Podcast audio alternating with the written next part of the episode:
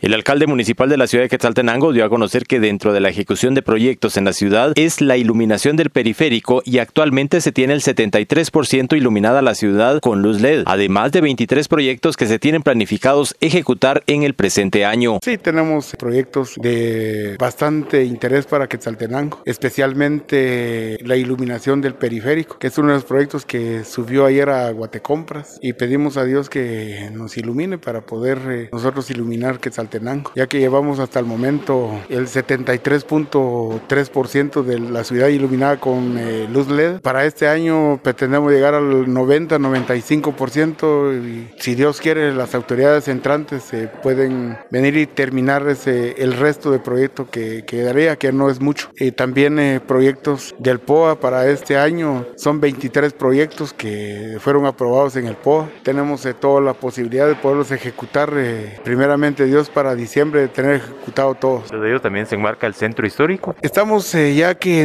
ya tenemos, eh, ya en estos días va a tomar posesión el nuevo director Vamos a tratar de que el nuevo director nos ayude a que se hagan eh, los procesos un poco más rápidos para poder entrar en el centro histórico a poder eh, darle mantenimiento. ¿Qué consiste en sí este proyecto que ustedes han planificado? Más que todo es eh, la carpeta de rodadura, darle mantenimiento, porque para drenajes necesitamos tener un arqueólogo de calidades, lo que manda la ley, ya que este sector de la ciudad es totalmente histórico.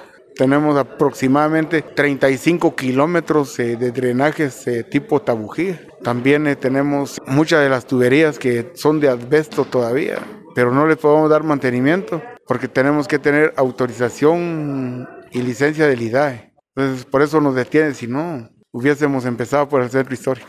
Desde Emisoras Unidas Quetzaltenango informa Wilber Coyoy, primera en noticias, primera en deportes.